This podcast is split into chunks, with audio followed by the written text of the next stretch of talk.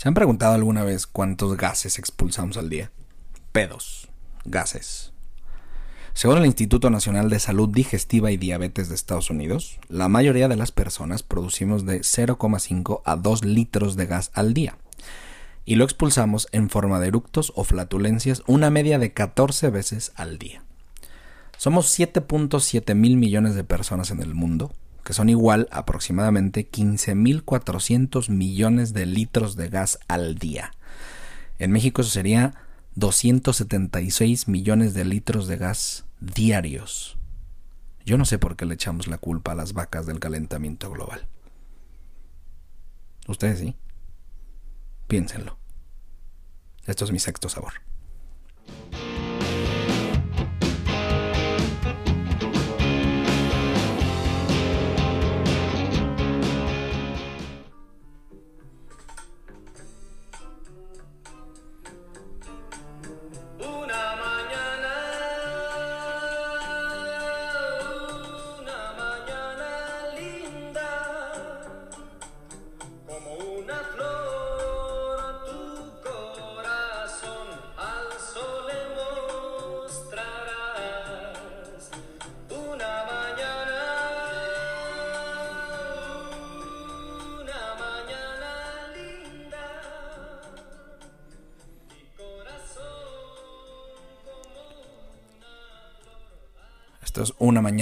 Con evidentemente el príncipe de la canción, José José, del álbum Cuidado.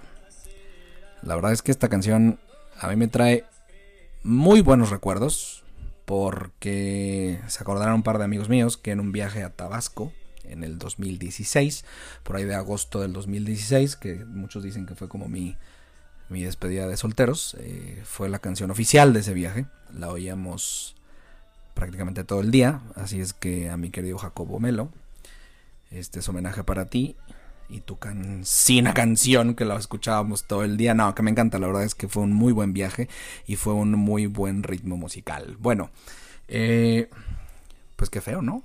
Este, echarse tantas flatulencias, tantos pedos al día. 276 millones de litros de gas al día es lo que producimos en este país. Es decir, todos los mexicanos, calculando que somos unos 130 aproximadamente, nos pedorreamos justamente 276 millones de litros de gas al día. Es mucho gas. La capa de ozono se está acabando por nosotros. No por los mexicanos, por los seres humanos. En realidad, eh, el gas en forma de gas metano, ¿no?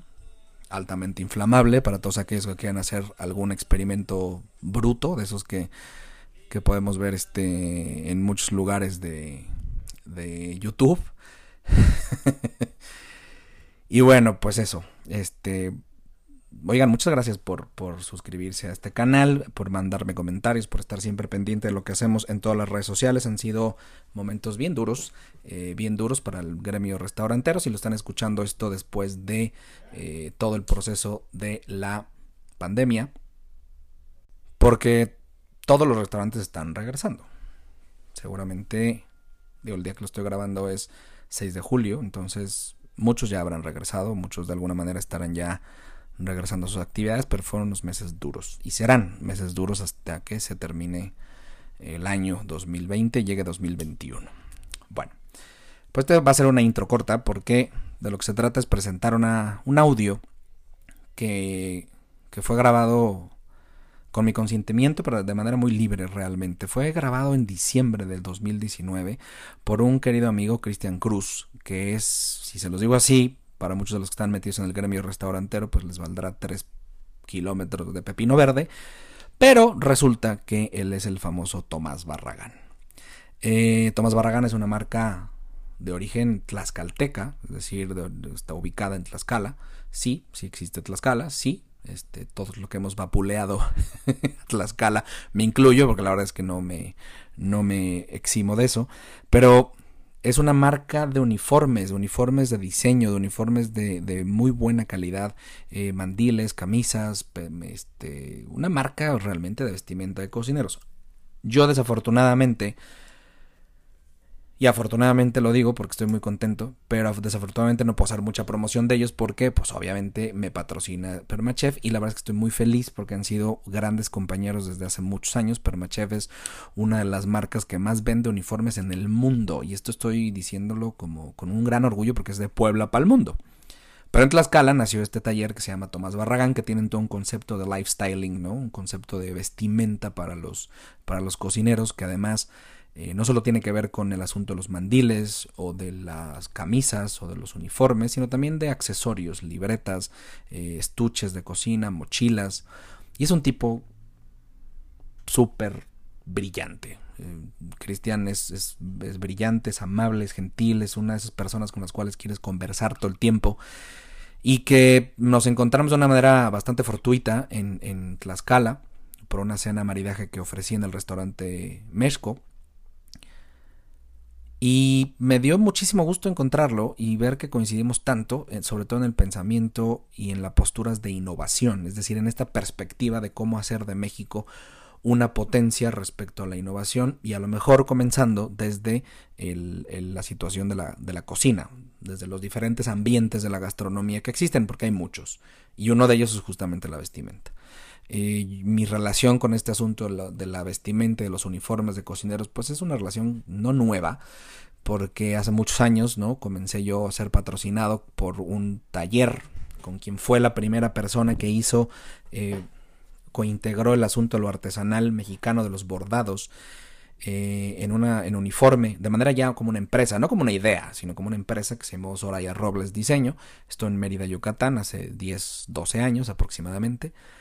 Eh, Soraya Robles Diseño en ese entonces incorporó todas las técnicas de punto de cruz que existen en Yucatán, organizó, ordenó, estructuró una empresa muy linda que sus Filipinas eran eran del futuro, es decir, eran, eran, uniformes que costosos porque eran hechos a mano, el patronaje era completamente a mano, era una casa de sastrería, una casa de modas en realidad, de donde llegó a vender cosas increíbles, piezas extraordinarias que, que muchas de ellas, eh, incluidas las mías evidentemente, podrían estar perfectamente enmarcadas eh, como una exposición. Eso fue en 2008, 2009, 2010, 2011, 2012. Y 10 años después nos encontramos con que ya hay muchas versiones de esto, se ha ido traduciendo el mundo del diseño y la, y la vestimenta de, de, uniformes. Pero resulta que me encuentro con esta marca que se llama Tomás Barragán. Y Cristian es un tipo, insisto, brillante, afable, que si todo el tiempo quieres conversar con él. Y empezamos a comentar sobre la innovación. Vio mi curso también de. Estuvo en la cena, vio mi curso de, del sexto sabor. Y planeando, antes de que nos imagináramos que en 2020 se iba a acabar el mundo, planeando un poco cosas nuevas para el tema del sexto sabor, habíamos hablado de un tema del diseño, es decir, de diseñar o trasladar el mundo del sexto sabor hacia el mundo del diseño. Y para lograr esto, pues él tenía que conocer un poco más a profundidad el proyecto, obviamente, pero también tenía que adentrarse un poco a de dónde viene justo esto, cuáles son los planteamientos. Y pues esos planteamientos son los que les expongo en este audio, que él ya lo sacó en su podcast, también que está en Tomás Barragán, búsquenlo en Spotify. Y estoy bien contento de presentárselos porque eh, creo que es una conversación que disfruté mucho tener, pero disfruté mucho escuchar. Es una conversación un poco larga, por eso este intro es cortito, es larga porque eh, nos debatimos de muchas cosas, desde muchos ángulos, pero explico justamente qué es lo que quiere el sexto sabor, de dónde viene, qué es lo que promueve, ejemplos y cuáles podrían ser las perspectivas de verdad de vida. Eh, el sexto sabor es un proyecto que, como ustedes saben, no solo tiene, este, eh, inspiró este podcast que se llama Mi Sexto Sabor, sino que en realidad se trata de una, como yo digo, una declaración de guerra para poder conquistar el mundo a través de los chiles secos mexicanos. Así es que, pues sin más, busquen Tomás Barragán en, las redes sociales, en Instagram, en, YouTube tiene un canal, en Spotify tiene su, su, su programa y bueno, su podcast. Y la verdad es que me da mucho gusto ponerles este audio. Hace mucho que no grababa solamente para Spotify. Y nada, pues quédense con el recuerdo de una mañana de José José. Quédense con esta conversación que tuve con mi querido Cristian en medio de Tlaxcala, pensando en cómo dominar el mundo a través del sexto sabor. Escríbanme a Lalo Plasencia. De, mándenme sus comentarios también en Instagram, en Spotify. No sé si pueden mandar comentarios, no lo sé, pero suscríbanse. Suscríbanse al canal de YouTube también. Lalo Plasencia en MX. Estamos haciendo un montón de esfuerzo por tener contenido todo el tiempo. No nos cuesta nada ponerle un clic y ponerle un comentario. Contesto todos. Eh, contestamos lo más rápido posible. Y recibimos siempre sugerencias para programas o para posibles eh, comentarios o entrevistas o temas que tratar tanto en YouTube como en Spotify. Así es que pues disfruten esta entrevista tanto como la disfruté yo hacer, pues más bien esta conversación, porque creo que son las mejores cosas conversar. Les deseo una bonita semana, un bonito día, un bonito mes, un bonito año, un bonito regreso a la nueva normalidad, un bonito, una bonita vida. Eh, bueno, entonces, el, la pregunta es muy buena, que es un chile. En términos eh, gastronómicos, un chile es para México la unidad mínima de identidad, no solo gastronómica, sino en realidad nacional. Chile, un chile representa para México la oportunidad de, de, representarse a sí mismo en cualquier lado. Es decir, tú puedes enchilar cualquier cosa, tú puedes tener cualquier plato, el que sea en el mundo. Piensa, el que sea. Y a través de la aplicación de este producto o de sus manifestaciones, es decir, una salsa, un chile toreado, un chile seco, un adobo, lo que sea, tú lo mexicanizas. Entonces digamos que sería esa unidad mínima de mexicanización de la cocina gastronomía. Para nosotros funciona como nuestra unidad mínima de identidad. Por mínima no me refiero a, menor en términos de valor, sino me refiero a eh, mínimo en términos de esencial. Es decir, eh, no quisiera yo hablar de esencias porque de pronto puede llegar a ser complicado porque además en efecto compite directamente con el, con el, con el maíz, ¿no? como la unidad mínima de expresión este, gastronómica, al menos en términos históricos así lo es, sino más bien, y esto es, esto es por eso que hablo del sexto sabor, que es tan característico, tiene cosas tan puntuales, tan únicas, que lo que creo que es la mejor manera de que tiene el mexicano de relacionarse con el mundo. Entonces, desde hace muchos años yo he, entendido que es justamente los chiles secos, no los chiles frescos, los que nos distinguen del mundo entero. Chiles frescos hay, eh, hay tres o cuatro familias genéticas de chiles, ¿no? dos de ellas son de aquí. El Capsicum es el más importante de todos ellos y es prácticamente la familia genética que existe en todo el planeta para efectos de, eh, de de irse traduciendo en, pues en variedades regionales. ¿no? Luego están los, que, los capsicum de Perú, ¿no? que sí existen algunas eh, líneas genéticas por allá, pero hay una cosa puntual. ¿Por qué? Siempre es esta pregunta. ¿Por qué a mí, por qué utilizar, por qué decir chiles secos mexicanos como el sexto sabor? Porque los chiles frescos existen en el resto del mundo también. Es decir, después de casi 500 años de que el Capsicum anum viajó gracias al imperio español, tanto a Asia como a Europa, pues evidentemente ya no son propiedad de aquí. Es decir, sí, un habanero a lo mejor es distintivo respecto a sus capacidades de pungencia con respecto a otros chiles. Es el chile más picante del mundo y a partir de ahí, de manera natural, y de ahí se genera una escala que se llama Scoville, por cuánto pica y bla, bla, bla, ¿no? Pero ahí está los chiles peruanos, ¿no? Que son frescos también y que los rocoto y algunos otros, los ajíes y esto, que, que honestamente no los conozco, pero que son comparables, digamos, a lo mejor con pimientos frescos, chiles frescos. O sea, que al final un poblano, pues a lo mejor, o, o un serrano puede competir con ellos, en fin, o sea, no es distintivo, no es único. Los chiles secos sí. O sea, los chiles secos están directamente relacionados con la expresión regional, con la expresión geográfica, con un contexto determinado, con una necesidad puntual. Es decir, están relacionados con, el ser humano, son decisiones. Los chiles secos en México han sido durante los últimos 1200 años decisiones puntuales de quien habita un lugar. No hay nada más este, humano que eso, decidir tres cosas. Y con esto perdón, perdón que te haya interrumpido. Es muy, es muy importante saber que hay una especie como de matriz para entender cómo pasa este, un chile fresco, 10 variedades de chiles frescos, perdón, a hacer 300 variedades de chiles secos. ¿Qué sucede? ¿Dónde, cómo, ¿Cómo se cambian? ¿cómo, ¿Cómo pasa de 10 variedades a 300 variedades en, seco? Son decisiones humanas, decisiones que han tomado gente aquí en este territorio durante los últimos 1200 años. Decisiones que desde hace 500 años han ido tomando gracias a la interacción con otras sociedades. No hay nada más mexicano que eso. No hay nada más mexicano, no hay nada más poblano que un chile, un chile ancho, güey. ¿Me explico? No hay nada más veracruzano que un chile chipotle, meco. No hay nada más chihuahuense que un chile pasado. No hay nada más oaxaqueño que un chihuacle. Porque son tres momentos decisivos los que toma el ser humano para poder realmente producir de estas variedades de fresco a seco. El primero es la planta, el campo. Tú tienes que tomar la decisión si lo cortas en verde, lo cortas en semi madurado, lo cortas en madurado o sobre madurado. Cuatro tiempos.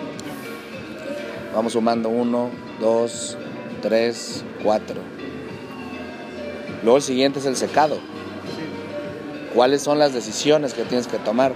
Deshidratados naturales o artificiales naturales al sol, sol y sombra, sol con petate, sin petate, sol en piedras.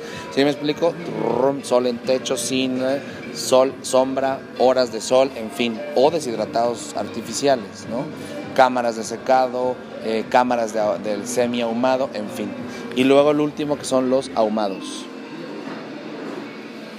Semi ahumados y no ahumados, semi ahumados y ahumados. Semi ahumados y ahumados directos o indirectos.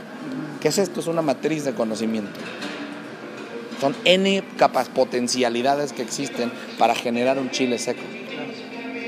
Entonces no hay mejor ni mayor expresión, insisto, de la identidad no solamente nacional, sino regional, por hablar de un estado o de una región determinada, sino local, es decir, por hablar a lo mejor de un pueblo determinado como los chiles pasilla navideños, poblanos, como los chiles costeños morados de la, de la, mixteca oaxaqueña, como este, los chiles costeños amarillos de la costa de Oaxaca, o como los chiles chilhuacles de, de en, Oaxaca, o el chile pasillamije, que solo las familias mije saben hacerlo, ¿me explico?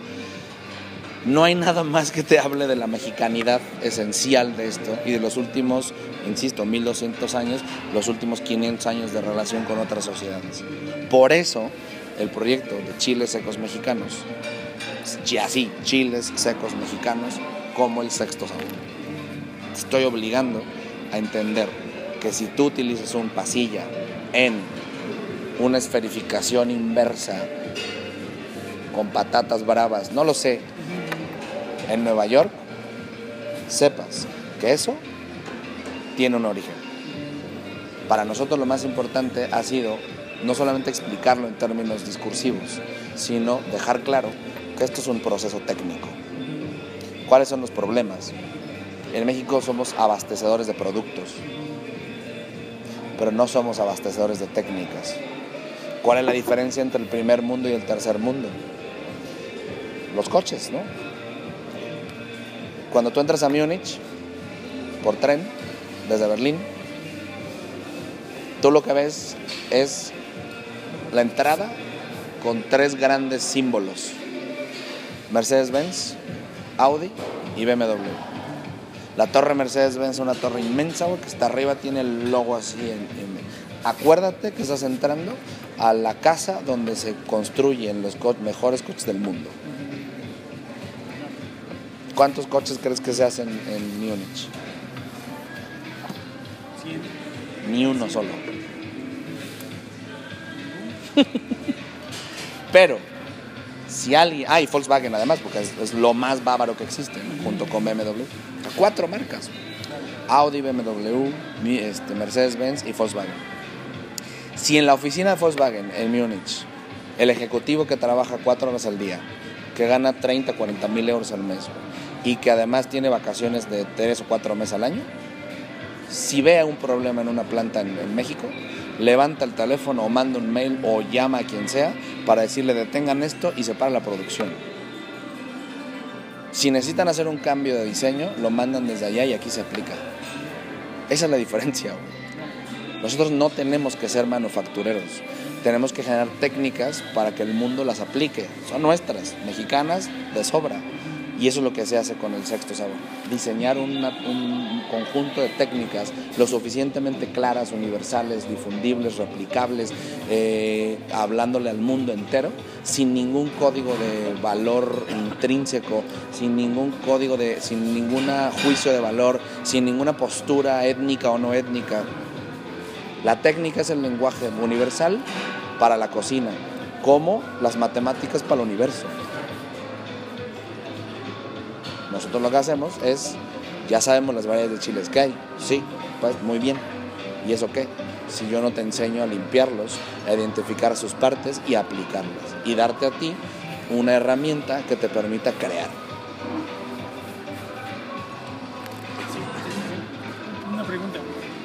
Otras partes del mundo hay técnicas o, qué tan similar puede haber en otras partes del mundo? todo ese conocimiento que se ha hecho aquí en México, es decir, de todas las variedades que tienen chiles o, otro tipo de vegetales, hacerlos eh, secos, secos y para Francia tiene el tema de los quesos, o sea, la, la materia prima es la leche.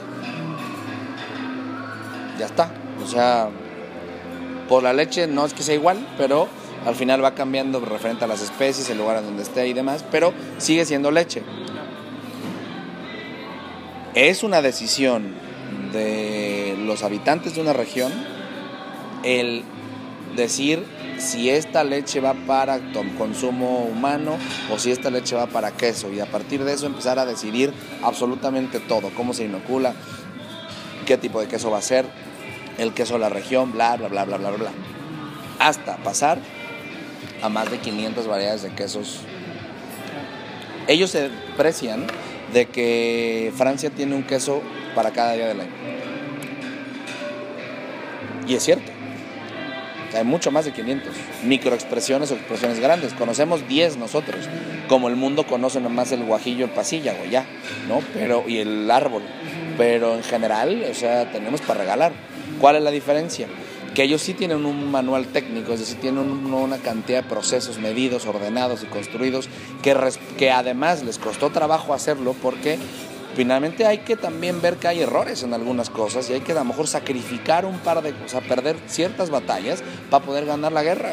Es decir, sí, muy bien, tus mesas de madera están poca madre, ¿no? Pero si tú no pones mesas de acero inoxidable, o de plástico hipoalergénico, sorry, güey, no puedes entrar a la categoría de denominación de origen. Ok, la mesa la convertiremos en, este, en mesón para comer, ¿no? Y esa es la mesa de mi abuelo, ¿no? Donde hacíamos el queso, muy bien, pero pues bueno, si, si yo necesito entrar a la denominación de origen protegida, que es lo que me va a dar un estatus para efectos de enviar el mensaje de que esto tiene calidad sostenible y de que yo soy heredero de una línea de calidad y por lo tanto formaré a otros en esa calidad, o sea, los que vengan después de mí, pues ese sacrificio lo hago, güey. Aquí a veces nos cuesta trabajo. Empezar no hay denominaciones de origen, sí las hay, son bastante pinches, eh, son muy escuetas.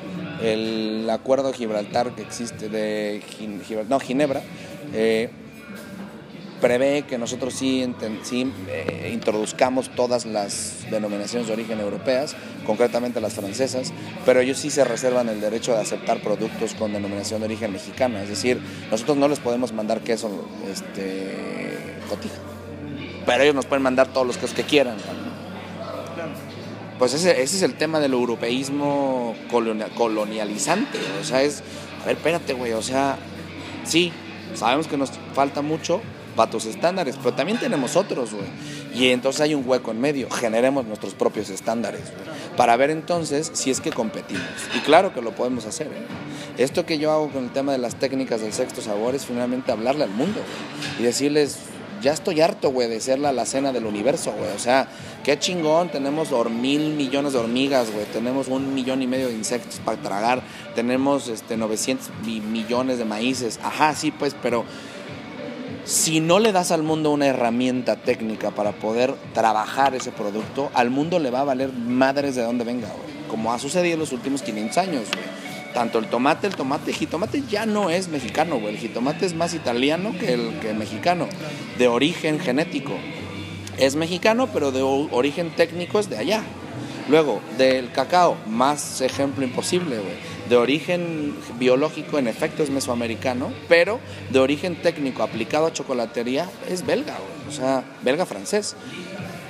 ¿Le importa al belga francés, güey, si hay alguien en Soconusco de digan, le vale madres, güey? porque ellos diseñaron técnicas y se las dieron al mundo. Francia hace eso. Entonces, yo utilizo el modelo académico francés y por decir modelo académico francés es ellos inventaron la academia como la conocemos hoy. ellos le pusieron orden a la ciencia. La revolución ilustrada, o sea, la, ilustración en sí misma es francesa. Claro. Un orden, una memoria, un reconocimiento de dónde vengo, pero también a la hora de reconocerte de dónde vengo, también te digo los errores que tienes. Y mi labor en mi momento es corregirlos, o al menos tratar de hacerlo, para que las siguientes generaciones vengan y rechacen lo que yo dije, ¿me explico? O sea, rechacen y lo aumenten. Es que ese es el principio científico básico, ¿no? Aquí no, güey, aquí, como yo he dicho siempre, un error transmitido tres veces es tradición, güey. Lo de la temperatura del obispo, lo de la fritura un fenómeno increíble de un, producto, un embutido puntual del Estado de México, en donde eh, son los productores, lo defienden vehementemente, ¿no? Y quieren quemar a aquellos que osen siquiera fotografiar el proceso. Pero nunca se habían dado cuenta, güey, que la, que la grasa o la manteca con la que estaban ellos friendo su producto excede brutalmente por 40 grados el punto de humo de la manteca de cerdo, güey. ¿Qué quiere decir esto? Es un riesgo de salud, güey. Punto tan tan, ¿no? O sea, tú no estás friendo con manteca, estás friendo con diésel, güey. O sea, ¿me explico? Sí, me arman un pedo porque yo voy y lo que hacemos es medir. No es que alguien se va a robar la receta. No, cabrón, me encantaría, güey, que cambiaran esa cagada que hacen. Cuando les dijimos, ustedes no saben que su manteca está al punto de humo más de la... Ah, no, pues no, no sabíamos. Pues porque nunca le habíamos metido un termómetro. No me jodas. En 2019, güey. No mames. O sea, es como. Es, es, es un insulto a, la modernidad, güey, creer que las cosas tienen que quedarse igual, güey. Es un insulto a la evolución, al mismo espíritu de la humanidad que es evolucionar, güey. No se pueden quedar igual, güey. Es imposible, güey. O sea, es, es, es antinatura, güey, que algo se quede como es tan fácil, tanto biológica como culturalmente hablando. Es darwinismo puro, güey. Y esto no se para, se te cae lo que te estorba. Y si lo que te estorba se, se cayó porque nadie lo supo usar, pues ahí tienen los molcajetes y los metates, ¿eh? Uy, qué orgullo, qué orgullo, qué orgullo. Pero ¿dónde has visto tú un manual de uso de técnicas del, del molcajete y el metate? ¿Cómo hacer uno?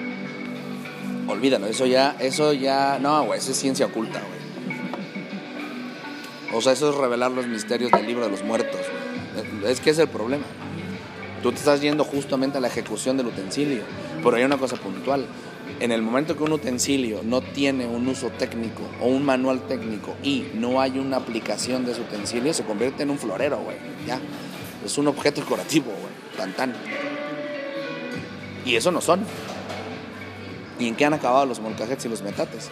En objetos decorativos, dentro de cocinas o en salas. ¿Por qué? Porque la gente no sabe usarlos. Pesan mucho. Yo siempre he dicho que yo no viajo con metate porque pesa mucho. Y lo digo física y simbólicamente. Yo no cargo con metates. Cargo con técnicas que me permiten viajar por el mundo libre, en libertad.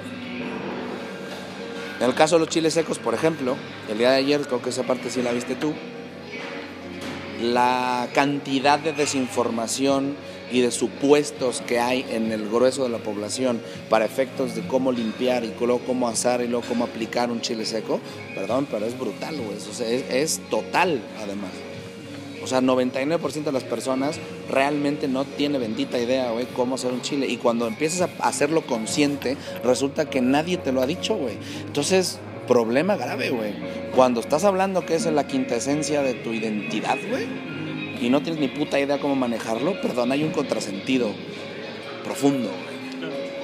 Y es el espacio que llenamos nosotros. Con técnicas que parecen de Plaza Sésamo, güey. Y digo de Plaza Sésamo para hacerlo un poco cómico, güey, ¿no? Me cago la risa con eso, de verdad. Pero es que en realidad es, es muy fuerte, güey. Y si yo voy por la vida rasgándome las vestiduras de que por qué no habíamos hecho esto, güey, qué infelicidad la mía, güey. Entonces prefiero imaginarme a la rana René, güey, este, agarrando un chile seco y enseñándotelo a limpiar, cabrón, ¿no? Claro. Antes de enojarme más, preferí canalizar mi enojo, güey, ¿no? Y convertirlo justo en un instrumento técnico que le permita al mundo usar chiles. De dónde vengan, me vale madres, cabrón. Las ñoras, pues ya son españolas, güey, pero al final son más parecidas a los chilhuacles que otra cosa. Vas a usarlo como en México se dice. Ah, la técnica. es el lenguaje universal. Esta clase yo la he dado en el Culinary Center, la mejor escuela de gastronomía del mundo. Lo mismito que viste tú ahí, ¿eh? De hecho, mejor hoy porque esa la di hace un año. La escuela se detiene, güey, porque saben, están todos los maestros, todos los del área de ciencias, bueno, son mis fans, güey. Todos los alumnos y la crema innata la escuela está ahí sentada, caben 200, güey, está hasta el huevo el auditorio, sentados abajo por una sencilla razón. Saben que, una, que cuando yo llego, yo no llego a hablarles de lo bello que es México y a ponerles un video de Pro México, güey, ni madres, güey.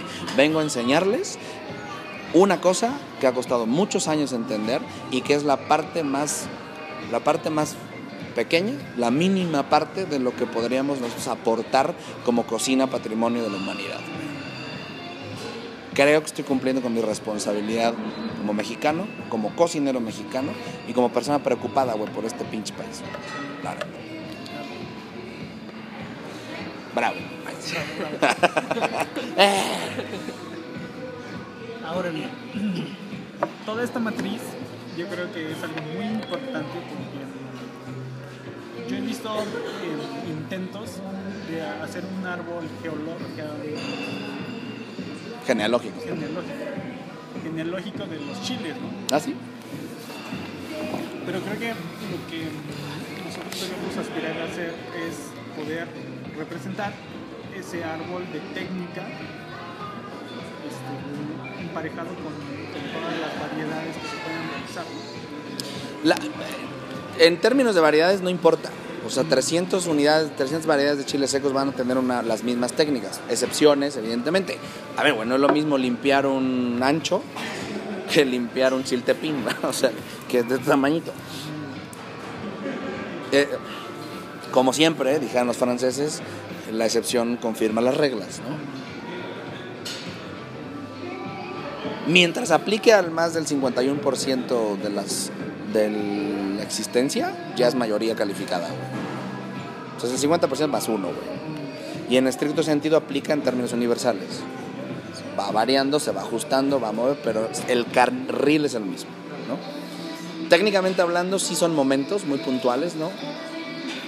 Una por hablarte de cocina mexicana, ¿no? El- el- lo que hemos ido como entendiendo para efectos de plasmarla. La gran pregunta, primero, estos son términos generales y ahorita te explico por qué. Sí. En primero, el, el- la pregunta grande, ¿qué es, ¿a qué sabe México? O sea, ¿cómo tú como persona puedes producir o saber que sí estás en el marco de la producción de cocina mexicana? Anchilándolo, pues a lo mejor los tailandeses dirán, pues nuestra comida también pica, güey. Eh, con maíz, pues a lo mejor habrá otras sociedades que lo utilicen, nosotros bastante, pero Latinoamérica tiene también sus detalles, ¿no? O sea, ¿qué sí te hace ser mexicano distintivo del resto de las sociedades? Entonces esa respuesta a mí me llevó como a plantear, siempre con el uso de las formas geométricas, Sí. un escenario en el cual tú estuvieras eh, contenido, digámoslo así, y supieras hubiera seguridad a través de las técnicas y métodos de que sí estás produciendo cocina mexicana. Es decir, no es el producto el que te determina qué tan mexicano o francés o italiano eres, no. Porque a lo mejor hay jitomates, este, de, ahorita vi unos de, que tienen de la versión de hijo, un tomate rojo, pera, güey, pinche saladeta, la mierda. O un riñón, tomate, jitomate riñón, que están más chingones los de, los de Cataluña que los de eh, México, güey. Bueno, en fin, eso no es. Son los sistemas técnicos los que te pueden diferenciar. El primer sistema es la nixtamalización. Esta es la gran tecnología donada de Mesoamérica, concretamente a las sociedades ubicadas en el territorio hoy conocido como México, del, al mundo.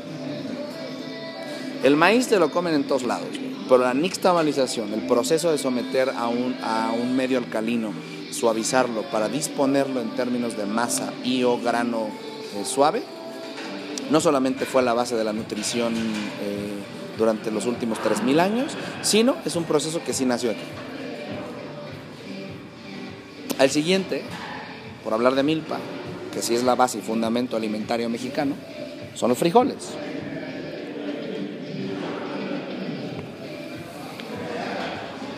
Para mí los frijoles son como el actor secundario, el actor de reparto en, el, la gran película, que sin esa persona el maíz no brilla, O sea, es el actor que se gana, el actor de reparto que se gana el Oscar, güey, y el actor protagonista se la peló, güey. ¿Por qué? Porque sin ese güey o persona, los protagonistas no funcionan. Así son los frijoles para todo el país. O sea, tú recorres el país entero y a lo mejor vas a encontrar o no que utilizan diferentes tipos de tortillas, pozoles y demás. Pero en realidad frijoles siempre va a caldos, refritos, fritos, bla, bla, bla, en olla, bla, bla, chingada. La mayor, o la mejor y más grande guarnición de este país se llama frijoles refritos. Es el sostén, básicamente, de este. El siguiente son los chiles.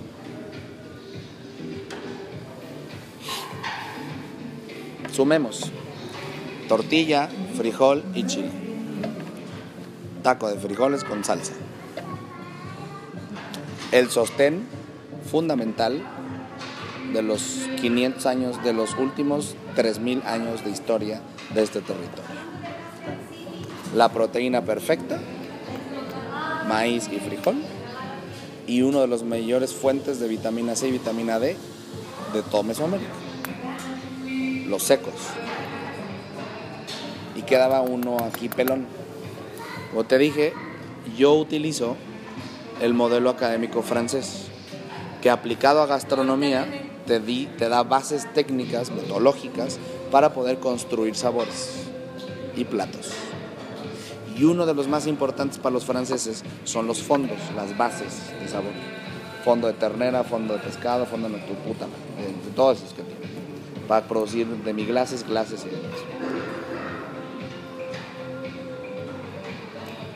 ¿Y en México qué? Chingados. Resulta que cuando tú empiezas a ver toda la gastronomía en México, siempre, siempre, siempre, detrás de, las, de los grandes platos, de las grandes expresiones, de las grandes combinaciones de esto, siempre hay un caldo.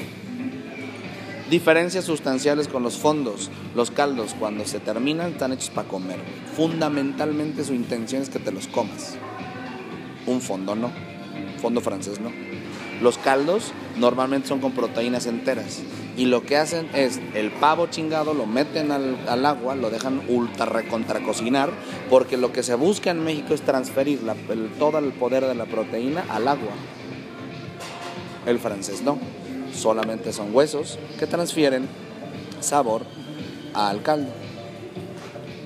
Mientras que el caldo de pollo, caldo de guajolote o caldo de maíz, el nuestro, te lo puedes comer de inmediato y esa es el inicio de tu gastronomía, el fondo sabe a madres. Sabe mucho a res, pero pues, le, falta sal. Y así en México entero. Lo que hicimos fue, eh, digamos, como buscar una, justamente una parte esencial que pudiera comunicar a todo el país, incluida la península de Yucatán, y que pudiera tener como perspectivas contemporáneas. Y entonces diseñamos el caldo madre de maíz. que fue el primero que te comiste tú, el, menú.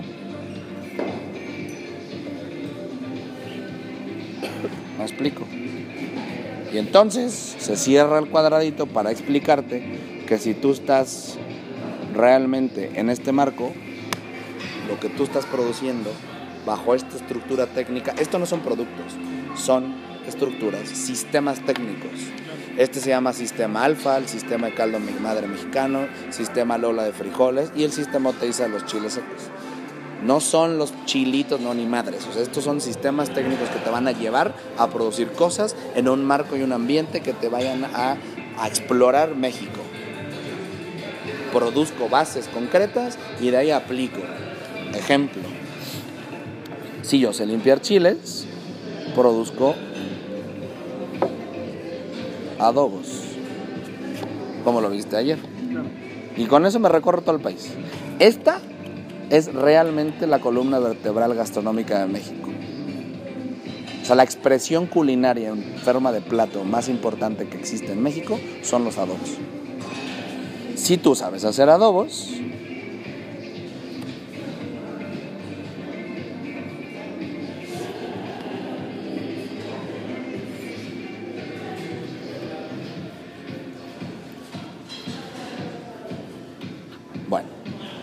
presento la primer conceptualización tridimensional de una cocina. La intención es que tú, esto, esto está basado en las teorías de la física de la física contemporánea, muy contemporánea. Hay un japonés que dice que el universo no es redondo, sino es cúbico. Y entonces habla de la existencia de universos continuos. ¿sí? Se termina hasta donde se ve la luz. Ajá, hasta cerrar una pinche dona inmensa. Bueno, resulta que un cubo es mucho más replicable por forma y mucho más sostenible en términos de estructura física que el círculo. Al círculo lo aplastas, al cubo no. Entonces lo único que haces es expandirlo o alargarlo. Si tú estás produciendo esto, tú lo que estás haciendo es estar dentro del gran universo de la cocina mexicana, entendido como un universo en expansión continua, constante, lento, gradual. ¿Qué estamos viviendo hoy? ¿Qué es México en términos de gastronomía contemporánea? ¿Qué hace Daniel Nates? ¿Qué ¿Me explico? Es una cocina muy mexicana, que está dentro de esto, pero que no es tradicional, me explico. Esa es la expansión del cubo. El sexto sabor justamente es esta faz de nuestro cubo. Eso es el sexto sabor. Esto es un trabajo en proceso, ¿eh? O esto es imposible, güey. O sea, yo me sé, o sea, sí, estuve a punto de perder la cordura una vez por esta mierda. Porque tenemos que entender cosas que creo que no nos han sido reveladas todavía. Yo no sé qué es esto y esto. Esas vértices no las sé todavía. Llegará, pero lo demás me caga. Hay cosas que pueden, bueno, muy específicamente en la parte de los adobos y los chiles, ¿no? Que pueden ser muy evidentes, pero evidentes no los hemos sistematizado. Y es el problema. Cuando tú tienes el- el- tu- un conocimiento en el, el inconsciente, el problema es que ese conocimiento está asumido y por lo tanto nunca va a ser, nunca es cuestionable.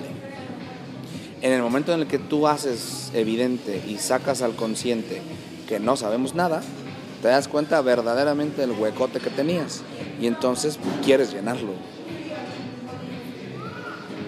Y eso es el sistema técnico del sexto sabor.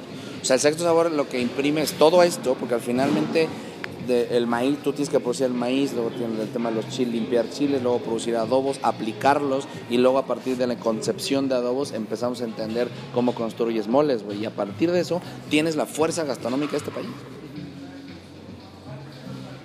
Entonces, y es la identidad. Pero si tú no empezaste, güey, con identificar cuánta pinche temperatura tienes que hacer un chile, pues entonces, ¿para qué diablos nos vamos más lejos, güey? Y entender cómo se hace un mole, güey. No, no, no, eso ya es... De hecho, esto es una base cronológica, ¿no? Básicamente, por lo que yo trato de, de comprender ahora. Es decir, esto es, puede ser hace no sé cuántos cientos de años, miles, que pasó para ya Te voy a estar poniendo atención, que es clase gratis. que terminan siendo moles, ¿no? Que yo creo que el mole, según lo que es digamos como uno de los elementos o expresiones culinarias más contemporáneas, bueno, más cercanas a nuestro. Sí, de hecho es como lo que decía el otro día, para mí el, proyecto de 2020 como un afán discursivo es que el mole en sí mismo es el resumen de los últimos 1200 años de historia del mundo occidental. Son dos líneas paralelas entre, entre México y, América y Europa. No, perdón, aquí. Del 700 y pico después de Cristo al 1421 después de Cristo existe algo en Europa que se llama Al Andaluz. O sea, es el imperio otomano expandido. Entonces, ¿qué llevaron durante los primeros, ciento, los primeros 200, 300 años? ¿Qué llevaron? Todas las especies, güey. Canela, almendras, la chingada. Y luego técnicas, destilaciones, escabeches, este, usos de, pastas, en fin. En paralelo, mientras tanto, en Mesoamérica está la expansión justamente de eh, la milpa. No, ya está domesticado. No estoy hablando de la expansión. Es decir, el domesticado está desde hace 3.000 años. O sea, ya esta zona tenía domesticados N cantidad de maíces y por lo tanto milpa. No, yo estoy hablando de la expansión en términos del imperio azteca. Caen los mayas, o sea, caen los reinos mayas, los aztecas empiezan a, salir adelante, este, los teotihuacanos se fueron a la chingada, eh, toda la zona del Totonacapan, o sea, toda esta zona aquí existía pero se estaba diluyendo, el, eh, zapotecos y mixtecos en Oaxaca, en el territorio de Oaxaca, seguían en pie, ¿no? Y en sus construcciones, digamos, como sociales y, y gastronómicas, en fin, o sea, empieza toda esta expansión de la milpa ya como un sostén realmente de, del país. El cacao como moneda, en fin. En 1421 se cruzaron nuestros caminos. Y a partir de- ese momento empezó una historia muy bonita. Porque las especias conocen a los chiles y se construyen los moles. Entonces el resumen realmente, o sea, presentar un mole en Marruecos, presentarlo ya en Andalucía como yo lo hacía, era un tema muy profundo. Presentar sería regresar un mole a Marruecos, a Turquía, ¿no? al Líbano, para decirles, miren, este es el viaje, güey. Este es el viaje que, han teni- que hemos tenido juntos los últimos 500 años, pero cada uno en paralelo 1500 años, 1200 años. Está chingón, güey. Y esto se llama mole. De verdad. Piénsalo. Almendras son básicas. Aquí había pepita calabaza, pero nada más, güey. Cacahuate, almendras, todas las especias, eh, a excepción de la pimienta de Jamaica, evidentemente, eh, y las hojas de pimienta. Pero el resto, canela, clavo, comino, este, eh, la misma manteca de cerdo, o sea, las mismas proteínas para servirlo. Esto es una construcción que estaba allá. Llegó para acá, se filtró para España. En España ya la tenían asumida como español, pues ya son andaluces. Entonces ya ellos saben, güey, que al final sus vinos de Jerez, su destilación de brandy, que es en realidad mozárabe, no la vas a negar como española, güey, ¿no? Ni ellos tampoco. O sea, ellos saben perfectamente que es lo más español que hay. El flamenco es lo más español que hay, güey. Pero no me jodas, cabrón. O sea, ver bailar a una sevillana y cantar cante flamenco es el pinche este, llamado a los rezos de las cinco, güey. O sea, ¿sabes? El, grito del, de alguien que está llamando al rezo a Mahoma, a voltear a ver a la Meca. Nos encontramos, fuimos muy felices, bajo la estructura que quieras. Y se empezó a construir un plato que condensó eso. Y se llama mole. son conquistas y reconquistas y la apropiación y intercambio. Para nosotros siempre han sido idas y vueltas. Ya, pues, es que cuando te enamoras, ¿quién pierde? güey? O quién gana. Es que, es que ese es el tema, güey. No, no, hay un, no hay una manera de medirlo, güey. Esto tampoco. A mí no me hacen daño, güey. A mí no me hicieron ningún daño, cabrón. O sea, ¿qué, a ver, ¿qué me deben? ¿O qué les debo? ¿Cómo regreso yo hoy a España? O sea, ¿por qué estoy yo en España conectado desde hace muchos años? Antes de irme a vivir allá. Porque les hablo en el mismo lenguaje, cabrón. Que ellos están acostumbrados, sin victimismos de mi parte, sin victimizarlos a ellos, sin hacerlos mis victimarios y sin pedos sociales, güey. Sin miedo, sin vergüenza y sin pereza, cabrón. Yo soy esto, les traigo técnicas, cáguense, ya. Chingonas sus técnicas de Ferran, bien, güey, que es don patrón, pero pues esto está bien vergas también. Aprendan, ya. Soy mamón, sí mucho. Me cago, me atachen de lo que quieran, lo que quieras, güey. Pero al final el conocimiento es tan puro que es justamente aplicable y replicable. Es universal. ya. Y de ahí se derivan formas para hacerlo comercializable, ¿no? para crear productos. Absolutamente. En el momento que llegas a eso, ya chingaste. Porque evidentemente el plan del sexto sabor, por ejemplo, es justamente algo muy parecido a esto, que es eh, el plan macabro de dominio mundial, ¿no? O sea, tú por un lado tienes este todo el tema de lo académico, o sea, el conocimiento puro, ¿no? O sea, el desarrollo técnico, los manuales, bla, bla, bla. Tienes por otro lado el tema de la formación, ¿no? Este, cursos online, cursos presenciales, ta, ta, ta. Tienes luego productos terminados, o sea, adobos, pastas de mole, bla, bla, bla. Y luego tienes productos luxury, güey. O sea, ¿qué significa esto?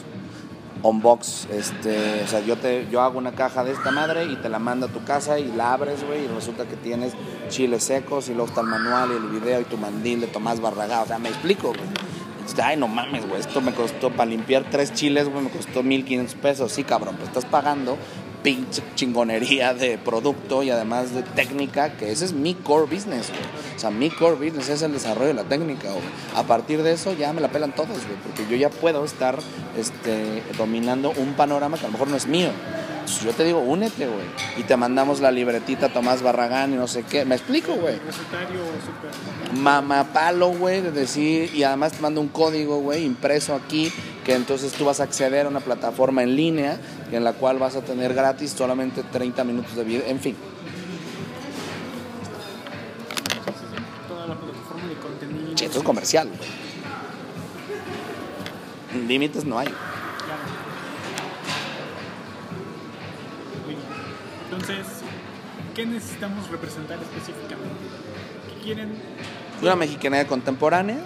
Necesitamos un, a mí me gustó muchísimo tener como estos códigos de, de, sobre todo de unidades culinarias. ¿Cómo son el tema de las unidades culinarias? Es, este, tienes la UC1, que son las del palillo. El palito. oh, la. Este, las semillas. Las venas. Las pulpas. Que aquí están en remojo y sin remojo. Porque puede pasar. Y la el agua de remojo. Digamos que esto es un chile seco. Eh, en esta parte, en la unión de estas dos, tenemos el 75% de contenido capsaicina. Y en esta tendremos el otro 25%.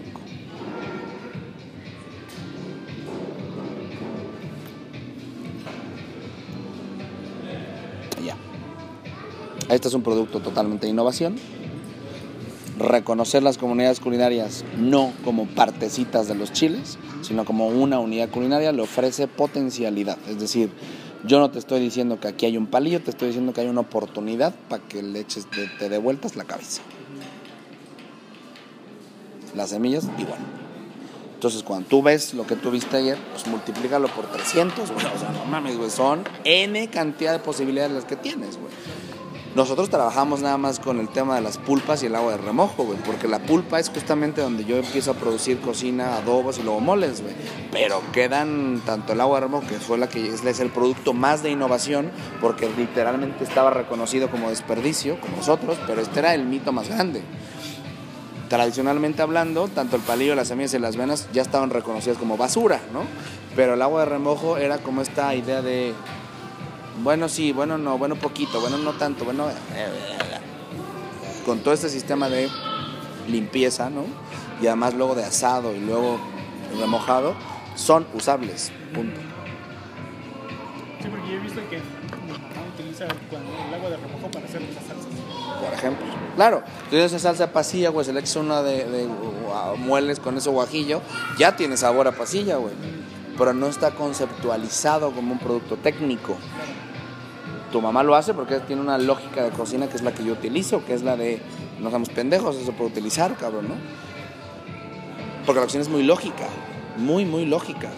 O sea, es muy sistemático incluso. Cuando tú empiezas a ponerte en, un- en una visión lógica del conocimiento, el conocimiento se libera solo, traca, traca, traca, traca, traca, y te va llevando, ¿no?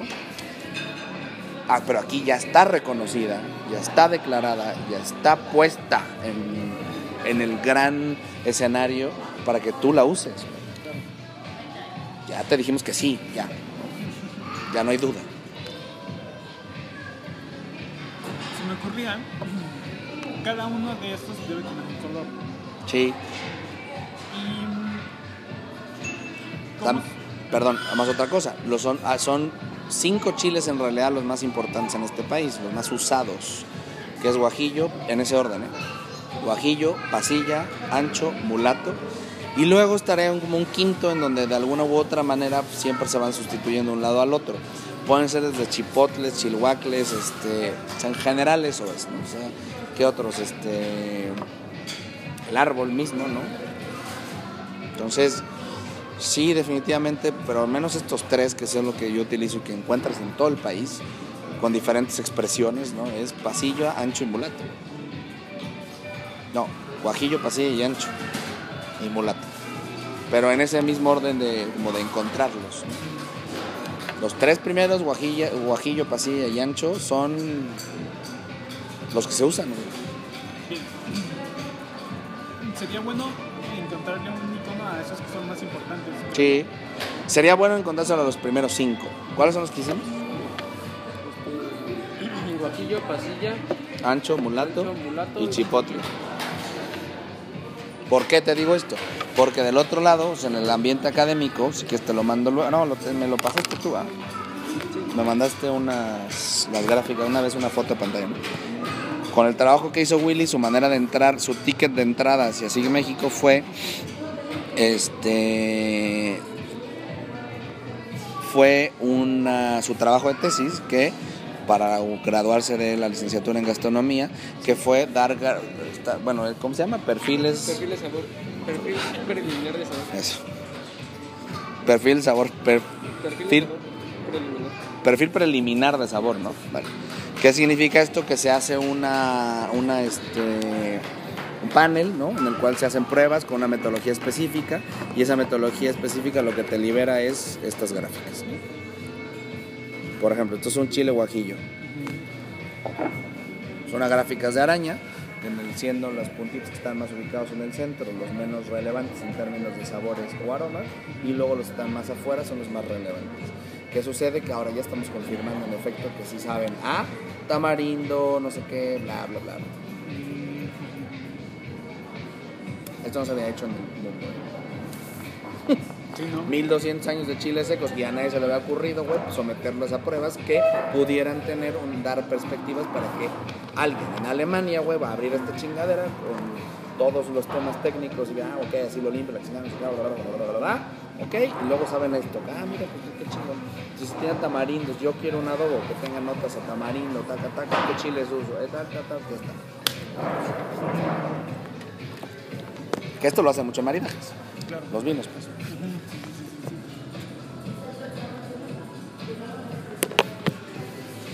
Bien, entonces las técnicas culinarias deben estar separadas por colores. A ver, esto es una técnica entera. O sea, esto se llama un sistema que se llama sistema Oteiza. Por colores más bien serían, tendrían que ser por, no lo sé, tal vez hay identificadores por Chile, pero también hay identificadores por unidad culinaria. Es decir, cada una de estas tienes tus cinco variedades de chiles. Entonces tendrás cinco tipos de palillos, cinco tipos de semillas, cinco tipos de venas, cinco tipos de pulpas, cinco tipos de aguas de remojo. Yo creo que será más fácil tener a lo mejor una identidad por Chile y a partir de eso usar un código, son los, las UC1, C2, C3 y buscarles también una identidad. Y esos son los cruces justamente. Se me ocurre, no lo Sí, ¿no? Porque además cómo los identificas. Porque en realidad, por ejemplo, a mí me interesa, yo veo una semilla, pues ya sé que es una semilla. Lo que quiero saber es de qué chile proviene. Pues está muy cabrón que si yo te dejo aquí tres vasitos, incluso yo, tres este, recipientes con las mismas semillas, las vas a ver y vas a decir, güey, no mames, ¿y estos de qué son, güey, no? Bueno, como ya va a estar identificado por, de acuerdo a la identidad del chile, ya sé que son de guajillo. O sea, sé que son semillas, pero quiero saber ahora de el quien me va a dar la respuesta va a ser la identidad del chile. Creo. Sí, sí, sí. Si no será muy complicado también. Está de huevos. Pero aparte se siente así como. Me siento como el capitán cavernícola. No, aparte sale bien, güey, porque luego se tapan y todo en- No sale. no sale, güey. Y se oye bonito. Y luego, ¿qué más, manito? Creo que necesito ver en acción los chiles. No, no es necesario. No sé cómo. Ayer no. Sí, pero es decir, o sea, un chile para que hagamos iconos. No, sí, ya. Hay un video en YouTube, güey. Sí. Este. Digo, digo que es más público que Talía, cabrón. No, que Talía está loca. Sí, el, el que dura nueve minutos ese que fue el que subí. En mi canal de YouTube, Lalo Plasencia. Está chingona.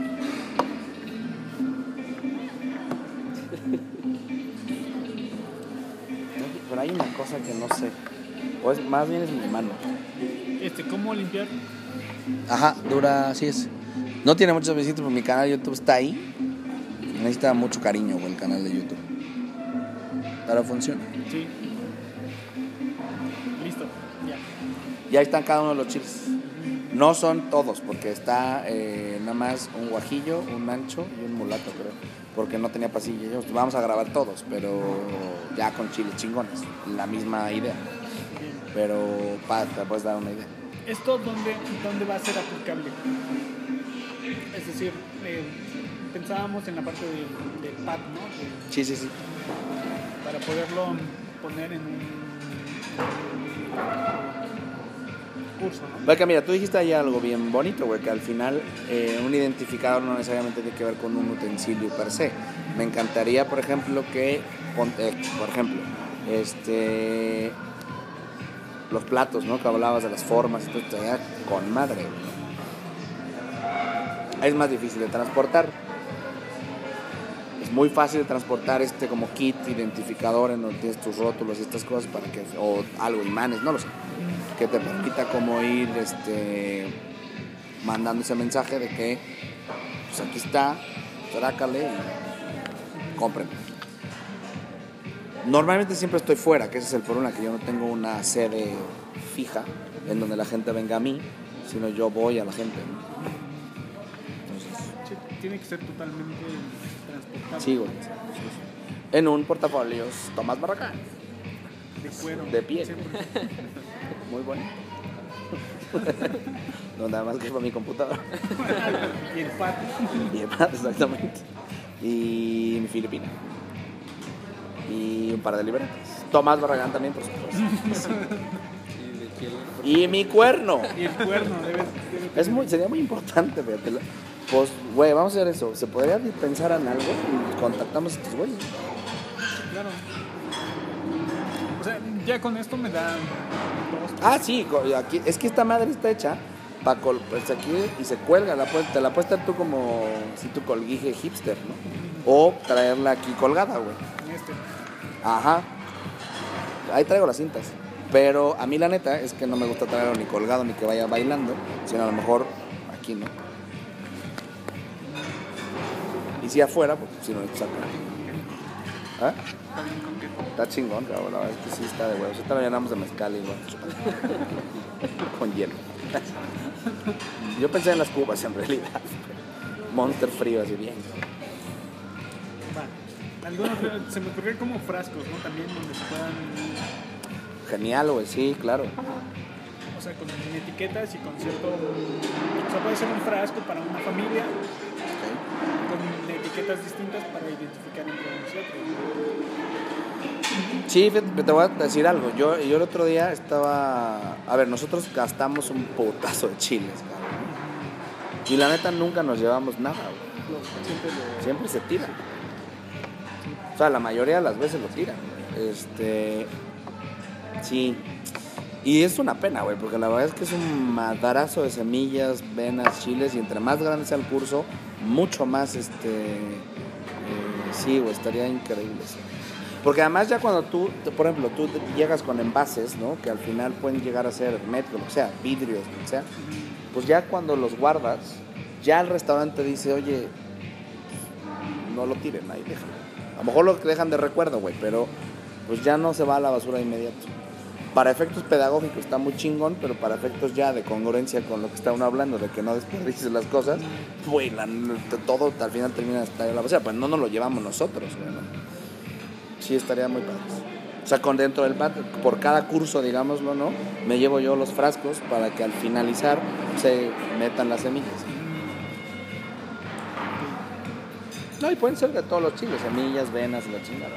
O sea, solamente a lo mejor un frasco o un recipiente por cada unidad culinaria. O sea, uno solo para palillos, uno solo para semillas, uno solo para venas. Y la juntamos todas, ¿no? Pues, güey, ¿cuántos chiles limpiamos ayer? Ahí tienes medio kilo de semillas que se fueron a la chingada. No, de hecho, este, las de ayer el chef eh, me dio como cámaras para, Para eh, guardarla. ayer las Sí, claro, güey. Es que, pues, una persona como él que tiene visión de innovación, güey, claro que va a decir, esta madre, güey, no lo voy a tirar, cabrón. Y las guardaba, ¿no? Las- Toda- lo ideal, ¿no? O sea, en el mundo utópico es que se guarden por tipos de semillas, ¿no? O sea, Sí, sí, sí. pero chinga tu madre el almacenaje, ¿no, güey? Va a aparecer eso, este... De 5 por 5. Sí, vamos, pinche kit así de frascos, ¿no? Y no, bueno, si se juntan no pasa nada. O sea, al final, a ver, yo insisto, en la utopía sí es que cada uno tiene sus propias cosas, ¿no? Humedades, sabores, este, cantidades de pulpa pegada, bla, bla, bla, bla, bla. Pero, que podríamos, bueno, hacer uno que sea divisible y otro ya para una cuestión más. de almacenaje grande, exactamente. Sí, no, estaría padre. El pack, por lo regular, ¿qué es lo que se pone encima? Es decir, cuando un curso se llega a hablar, ¿cuántos son las, los elementos que se ponen Cinco. en chingo? Los Bueno. chiles. Son cinco de, por cada chile. Ah, ya sé que lo quieres hacer tú, cabrón. O sea, sale esta madre y entonces tienes como por... Ah, o sea, ¿qué es lo que voy a poner en el, en Sí, sí, sí, sí, sí, sí. el tapetito, ¿no? O sea, yo llego el tapetito aquí así, o, o- o la mesa, Ajá. y yo sé que voy a poner una cosa aquí Sí, sí, sí, sí. de chile y no sé qué, A la verga, qué chingón está eso. y poner este que es un chile distinto, o que es un palillo, o que es una unidad culinaria, no sé, este, saber que, ten- que ese es su lugar, ¿no? Claro, porque además es cierto, siempre terminamos con, ajá, ahí te va, ¿no? Entonces, para ese pat tendría que ser el chile en fresco, os digo, perdón, el chile entero. Luego, palillo, vena, palillo, semilla, vena, pulpa limpia, pulpa asada, pulpa remojada y agua de remojo. O sea, ese sería el ideal, en extenso. Claro, sí, pues, sí, por supuesto. Mira. Te voy a pedir otro tipo. Dime, dime. Ah, ve, ve, ve. Chile entero. Sí. Sí, está cabrón. Nos resolvería todo. Porque luego es un pedo, güey, para ¿eh?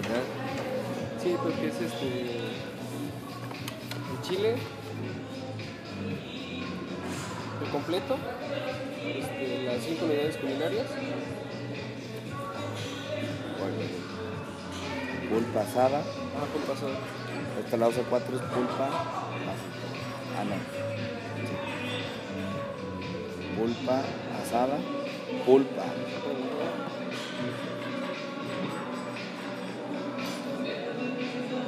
Y agua de remo, la UC5.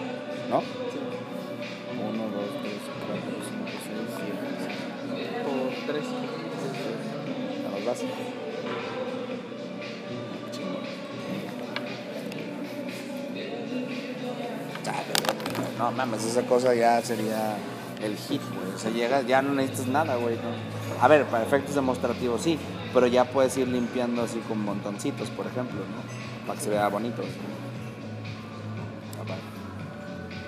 Sí, con el tapetito. Como de. de este tamaño. Que puede ser un tapete roll, ¿no? Así como de plástico rígido chingón. O puede ser de estos que se doblan como el Monopoly. Pero del material sería como de la tela de la que ocupa. Puede ser, Estaría. estaría chingón. Pero hay otras, otras como plásticos que son como. Están saliendo mucho, güey. El, el... Tendría que ser plástico, güey, porque además la tela se ensucia. Entonces el plástico sí se puede lavar. Y el, el, este, el tapetito, como los de. Sí, como los de Monopoly, los los juegos de mesa. Y hay unos que están vendiendo que son como, como enrollables, que es plástico, pero que cuando se desenrollan quedan totalmente planos, así bien verdes. Un mapa el que están vendiendo. Chido. Sí, le daría otra vista al.